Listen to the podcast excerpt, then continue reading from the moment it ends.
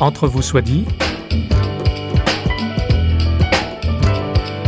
Entre vous soit dit, une émission culturelle au sens large, large d'horizons nouveaux. Avec vous, François Sergi, pour une demi-heure en compagnie d'un ou d'une invitée. Ce n'est pas notre invité, mais entre vous soit dit, Monique de Adjet Laché, psychiatre et psychanalyste, résume très bien en deux phrases la problématique que va soulever dans un instant Anne Merlot, que nous recevons pour cette nouvelle émission.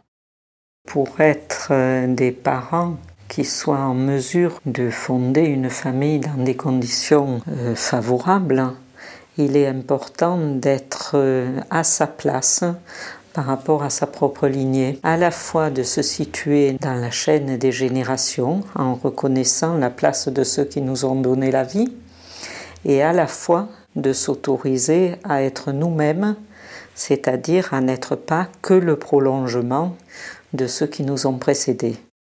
Maman, lâche-moi, c'est le titre aux éditions première partie de l'analyse que fait Anne Merlot qui exerce un travail d'accompagnement, une analyse qui s'appuie notamment sur son propre vécu dont elle va nous faire part sobrement. Il n'y a pas que les mers méditerranéennes dont il convient de se détacher pour mieux se retrouver.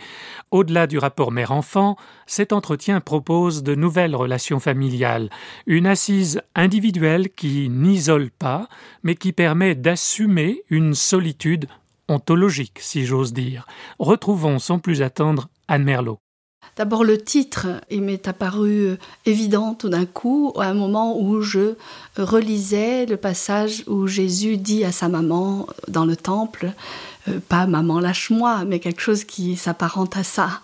Euh, ne sais-tu pas que je me dois aux affaires de mon père? C'est un livre pour la libération de la femme en quelque sorte. Ah.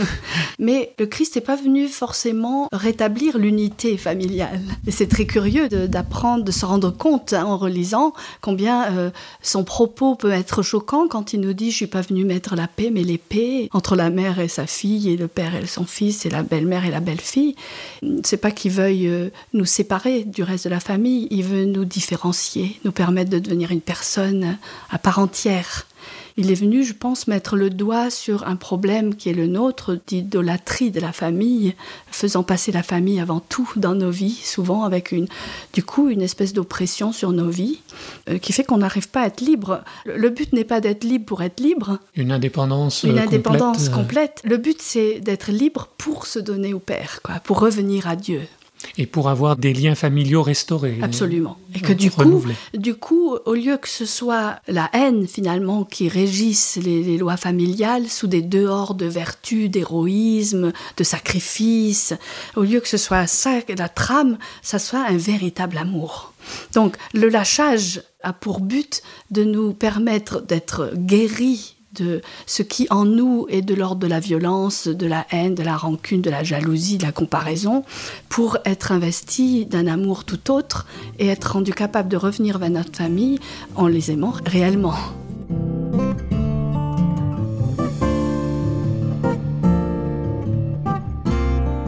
La femme est une grande frustrée de toujours et donc, elle va passer beaucoup d'énergie à demander aux autres de lui donner à elle-même une raison d'être, une raison de vivre. on l'a enfermée dans un rôle de voilà, mère, c'est ça Exactement. On l'a, on l'a enfermée dans ce rôle où il faut qu'elle soit une bonne mère, une bonne épouse, d'abord une bonne épouse, une bonne mm. mère, une bonne ménagère. Donc dépendant tout le temps des autres pour sa propre existence, comme si les femmes existaient pour faire plaisir à leur entourage. Ça, c'est depuis notre tendre enfance hein, qu'on nous a enseigné ça. Et justement, il y a une loi familiale qui nous pèse dessus depuis très longtemps. C'est une, manière qu'ont les femmes de génération en génération de transmettre une sorte de loi morale familiale et une loi morale qu'il ne faut pas enfreindre, qui consiste à dire les enfants existent d'une part pour le bonheur des parents et pour les rendre heureux, et d'autre part pour leur faire plaisir, justement. Ça, c'est quelque chose de, dangereux pour nous-mêmes parce que c'est une forme de manipulation et un, manque de liberté intérieure. On se reconnaît comme ça jusqu'à même quand nos parents sont décédés. Et ça, c'est un détournement euh, moral de la vraie culpabilité qui consiste à regretter d'être séparé de Dieu. Et de nous replier sur nous-mêmes. Et la famille nous pousse à nous replier sur nous-mêmes et sur la petite institution qu'est la famille, qu'il ne faut surtout pas trahir et à laquelle il faut obéir, sous peine d'être le vilain petit canard de la famille et qui fait de la peine à tout le monde.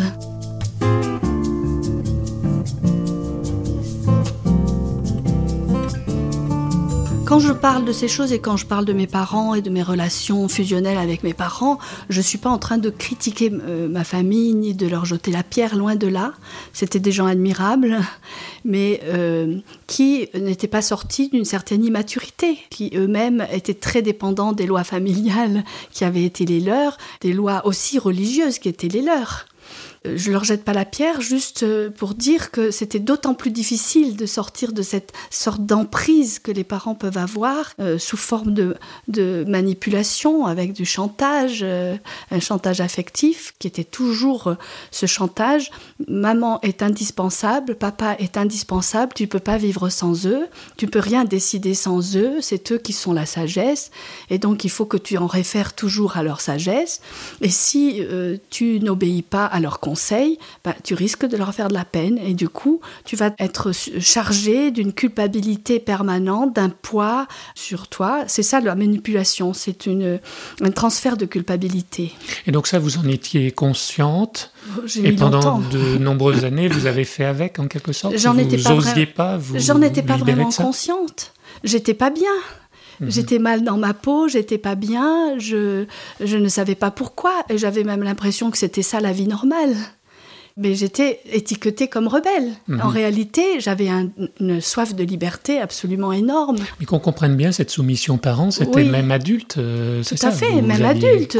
Le jour où j'ai osé faire une béchamel autrement que ce que ma mère la faisait, ça a été toute une histoire, mhm. intérieurement. Et là, j'ai pris conscience de l'emprise que pouvait avoir ma mère sur moi jusqu'à âgée. Quoi. Elle se rendait pas compte, elle pensait faire euh, bien, comme la plupart d'entre nous. On le fait même par héroïsme. La liberté tout court en y pensant les cours, les enfants dans les cours, dans des vêtements trop courts. C'est qu'ils ont vite poussé que le siècle est passé la liberté de casser et l'absence de caresse. L'Asie est une grâce qui les a dévorés, tressant comme détresse ces routes adorées. La liberté, c'est quoi? La liberté, c'est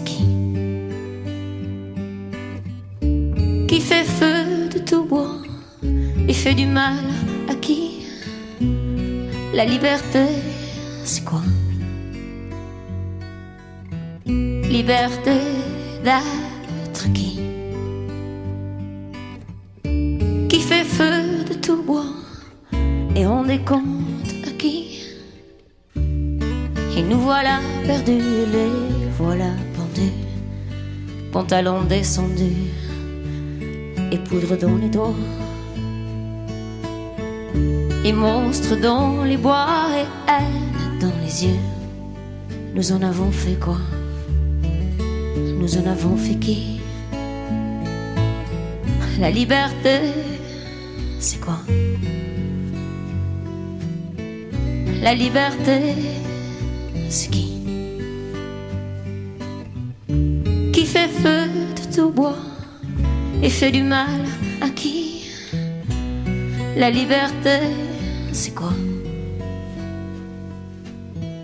Liberté d'être qui? Qui fait feu de tout bois?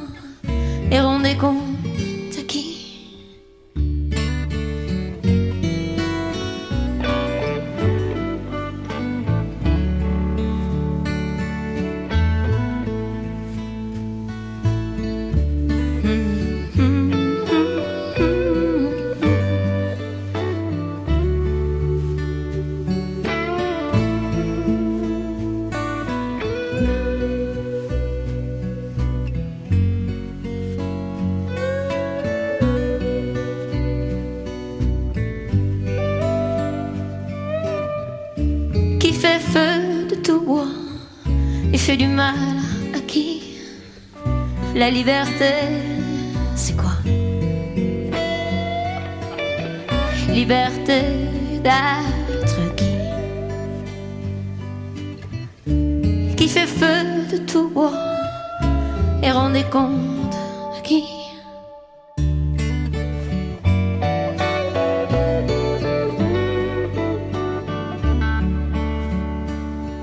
Alors comment vous avez réussi à vous, à vous sortir de ça C'est curieux de le dire ça, mais c'est par le biais de la souffrance. Mhm. Et j'attache beaucoup d'importance à ce que la souffrance peut produire dans nos vies. Alors que longtemps, j'avais très très peur de la souffrance, et la souffrance euh, paraissait même dans ma famille comme un peu comme une punition de Dieu en quelque sorte. Et il se trouve que j'ai perdu deux enfants. D'abord un, un, enfant à l'âge de 17 mois. À ce moment-là, il y a eu cette parole qui a été prononcée sur ma vie, c'est la punition de Dieu. Si tu as perdu cet enfant dans ma famille. Ah oui parce que je venais de faire un chemin spirituel qui leur déplaisait énormément d'entrer en communauté, puis de faire un cheminement vers l'Église catholique, où je comprends parfaitement leur douleur et leur euh, déception, mais j'ai fait ce, chemin, ce cheminement-là qui m'a permis de m'extraire un peu aussi de cette mainmise, du fait que j'ai été euh, profondément rejetée. Alors il y a eu cette première étape et ensuite, quelques années plus tard, euh, la mort de notre aîné à 20 ans dans un accident de la route où là, ça a été quelque chose de beaucoup plus terrible que de perdre un petit. Mais là, euh, un aîné qui était la prunelle de nos yeux, tout s'est écroulé autour de moi et même les choix spirituels que j'avais faits, je les ai remis en doute, tout a été remis en doute. Ma connaissance de Dieu, entre guillemets, ce que je croyais connaître de lui, a été remis en doute. Donc j'ai été obligée de refaire connaissance avec lui, de le chercher à nouveau parce qu'il m'a beaucoup manqué quand j'ai essayé de le, renier. Il m'a tellement manqué que été, je suis repartie à sa recherche et parallèlement, il m'a fait comprendre que je ne le trouverais pas sans, sans me trouver moi-même, que c'était un chemin parallèle. C'est en ce sens que ces épreuves, ces deux épreuves ont été bénéfiques au final. Absolument. Je Elles ont un sens. Je ne dis pas que Dieu l'a voulu, je mm. dis qu'il a ce pouvoir de faire concourir toute chose à notre bien. Je suis reconnaissante à Dieu pour cette extrême souffrance dont il a su tirer autant de fécondité.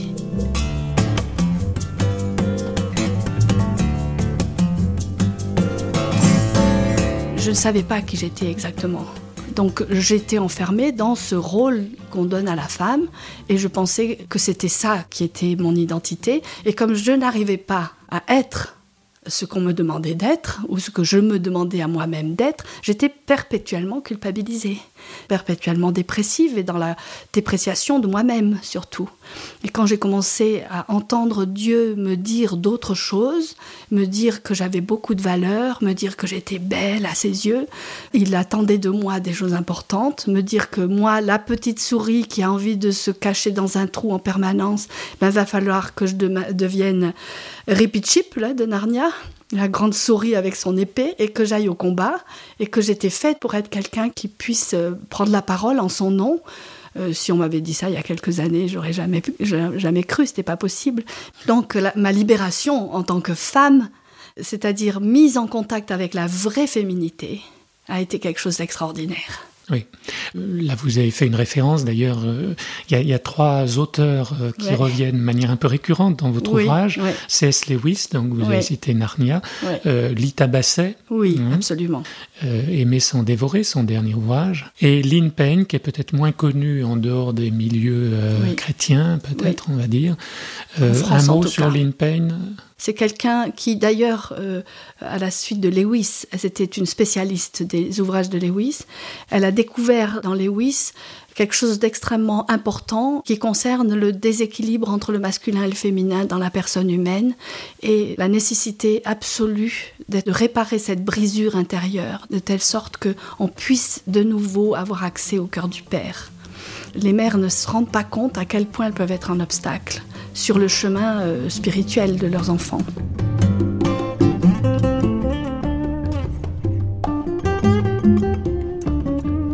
Le fait de quitter les parents en disant je veux m'affranchir de leur emprise, je veux enfin être libre, je veux enfin faire mes choix, pouvoir aller jusqu'au bout de ce que je voudrais, trop souvent on le vit comme une réaction, ou du coup on est aveuglé aussi On ne voit même plus ce qui a été positif. Il faut faire la part des choses. Il faut, il faut faire la part des choses. Et ça, Lita Basset le dit très bien dans son livre.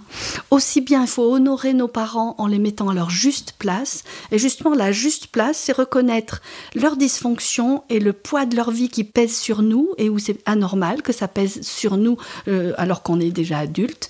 Mais aussi, on ne peut pas renier nos géniteurs mm. parce que si on les renie, on se renie soi-même. Alors, comment est-ce qu'on fait euh, Vous le dites vous-même, hein, c'est un sous-chapitre et si maman ne me lâche pas Alors concrètement, comment ça se passe? ben Là, j'ai beaucoup d'exemples parce que bon, j'ai fait beaucoup d'accompagnement. C'est pour ça que mm. j'ai écrit aussi ce livre. C'est le, résultat de, constats hein, dans l'accompagnement de beaucoup de jeunes femmes ou de jeunes couples. J'ai été obligée souvent d'accompagner des jeunes femmes qui sentaient la nécessité absolue de couper avec leurs parents pour pouvoir vivre, qui étaient dans des dépressions profondes, dans l'anorexie, dans des situations vraiment difficiles où la coupure avec les parents semblait indispensable. Mais en même temps, l'emprise de la famille tellement importante que toute discussion était impossible. Quoi. Euh, le parent idéal n'existe pas. Donc il faut qu'il y ait cette séparation qui se fasse, quelquefois séparation de corps, séparation de distance, où on prend une décision pendant un an, je ne prends pas contact avec mes parents, où je leur demande de ne pas m'appeler, ce qui est très très douloureux par les parents, hein, extrêmement difficile, et où toute la famille se, se, soulève et vient en plus rajouter à la culpabilité d'avoir fait ça, mais quelquefois c'est indispensable pour exister soi-même, c'est presque inévitable. Et vous avez des exemples de femmes qui ont fait ce processus et qui ont pu renouer avec leur oui, mère absolument. sur d'autres bases? Absolument, ne serait-ce que moi. Vous-même. Déjà moi-même, absolument. Elle n'avait pas changé pour autant. Elle avait toujours la même position par rapport à moi, mais euh, contrairement à mes autres frères et sœurs, je ne me liquéfiais plus intérieurement quand elle m'adressait des reproches ou quand elle me faisait pression. Et c'est moi qui ai accompagné mes parents jusqu'à la mort.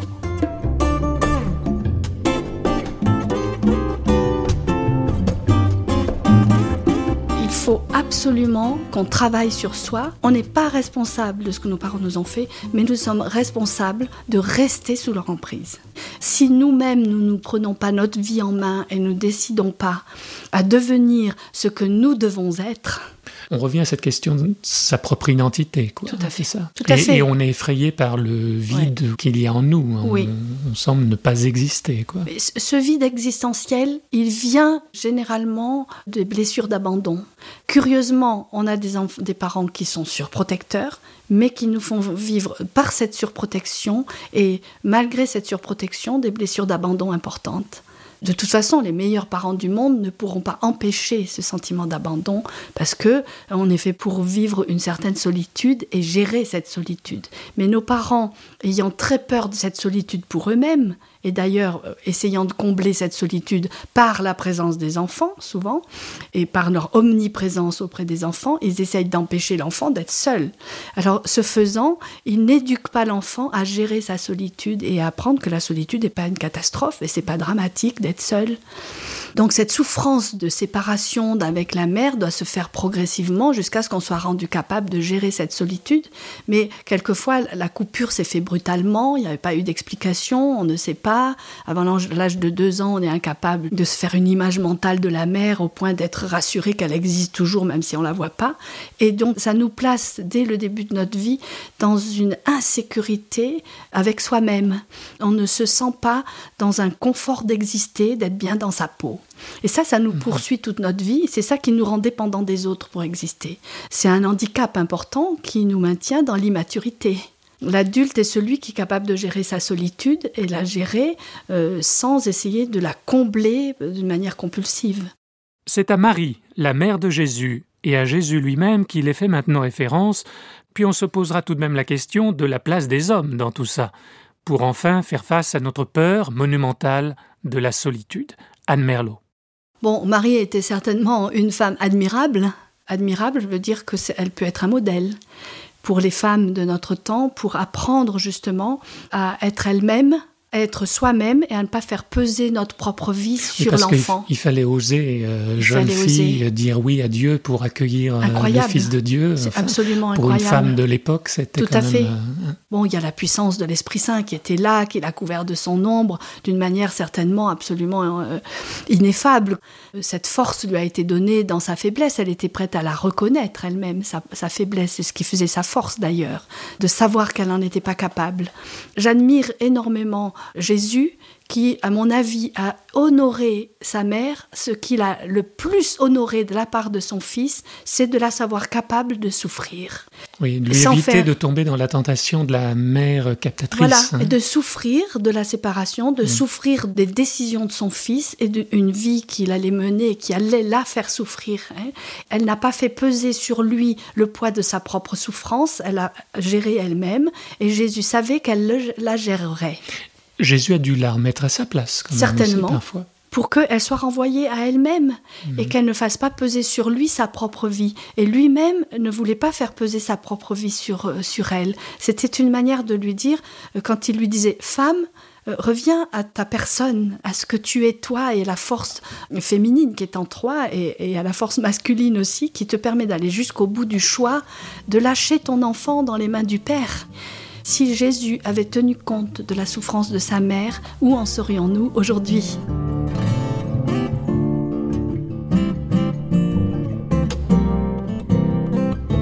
Qu'est-ce que vous attendez des hommes? Quel est leur rôle? Quelle est leur place? Quel est le problème?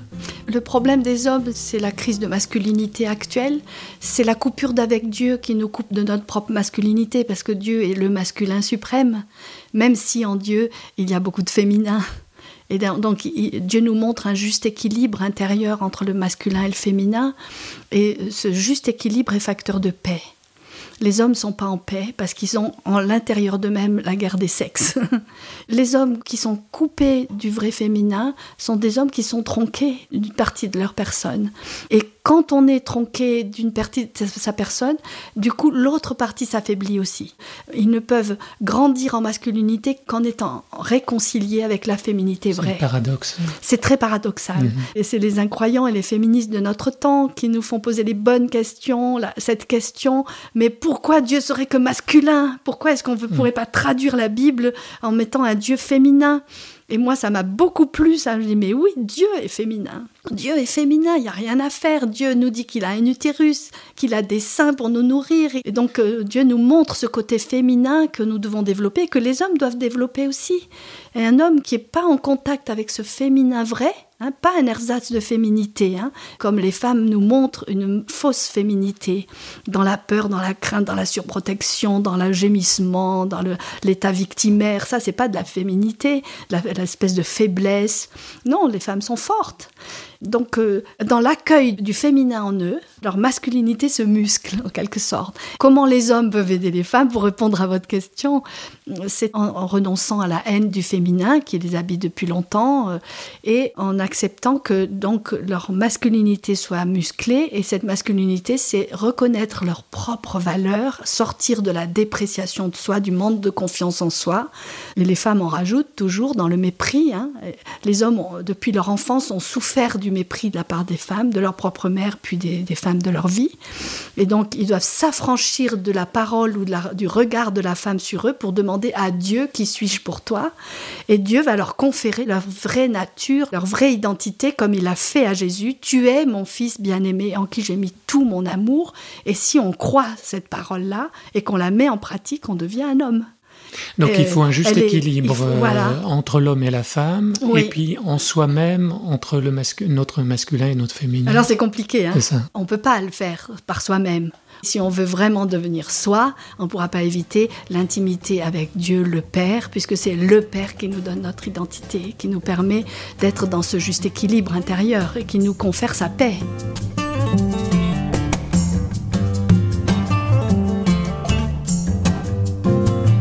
Moi, j'ai tellement souffert de la peur de, la solitude. Hein, et ça m'a fait rentrer dans toutes sortes de comportements qui m'ont beaucoup gâché la vie. Et, je crois que beaucoup de gens souffrent de ça, jusqu'à ce qu'on puisse découvrir que la solitude en elle-même n'existe pas à partir du moment où on devient croyant. L'incroyant, l'incrédule est celui qui se croit seul et qui essaye de vivre sans Dieu.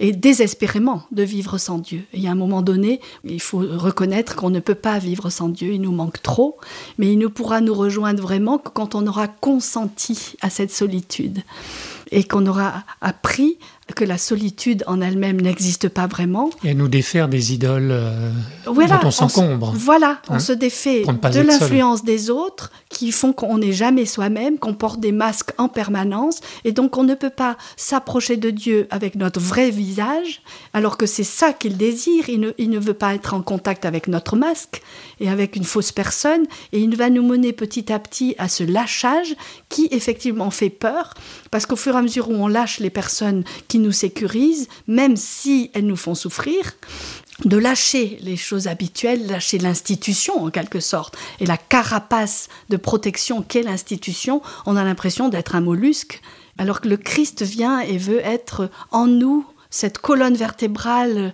qui va nous permettre d'assumer cette soi-disant solitude, ce désert, cette terre aride dont nous avons très peur, mais dans laquelle nous sommes de toute manière. C'est juste le courage de l'affronter et de savoir que la solitude n'existe pas puisque Dieu nous promet qu'il est là, il a toujours été là, il sera toujours là, que nous le sachions ou pas, que nous le reconnaissions ou pas, que nous le sentions ou pas. Et c'est tout notre positionnement de foi en tant que personne euh, essayant de suivre le Christ, c'est de proclamer que nous croyons à cette, cette parole. Dieu a toujours été là, même si je ne le savais pas.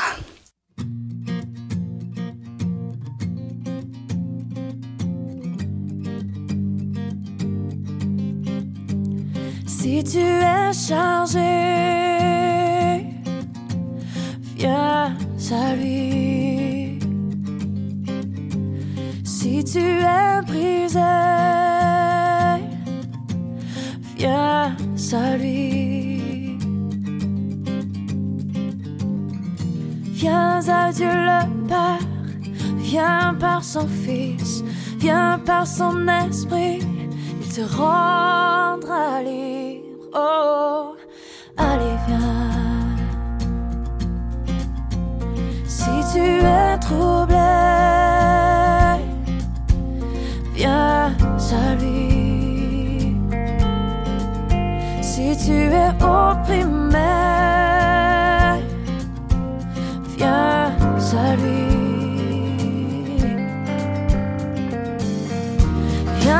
Dieu le Père, viens par son viens par son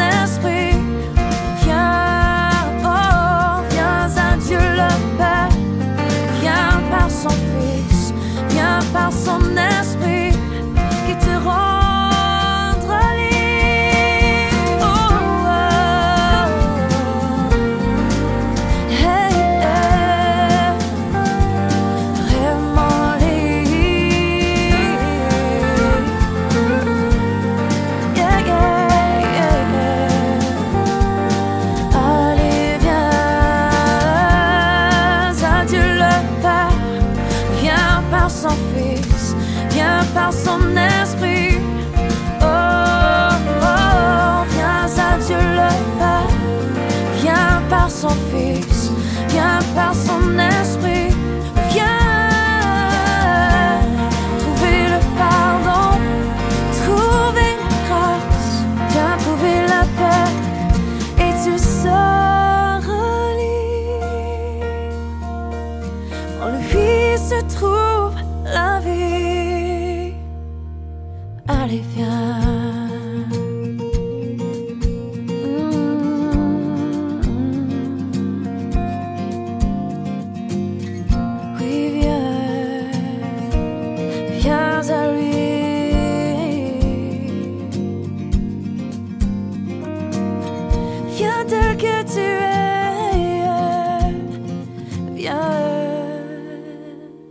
Merci à Anne Merlot d'avoir partagé les étapes de son combat pour une libération intérieure et dans ses relations.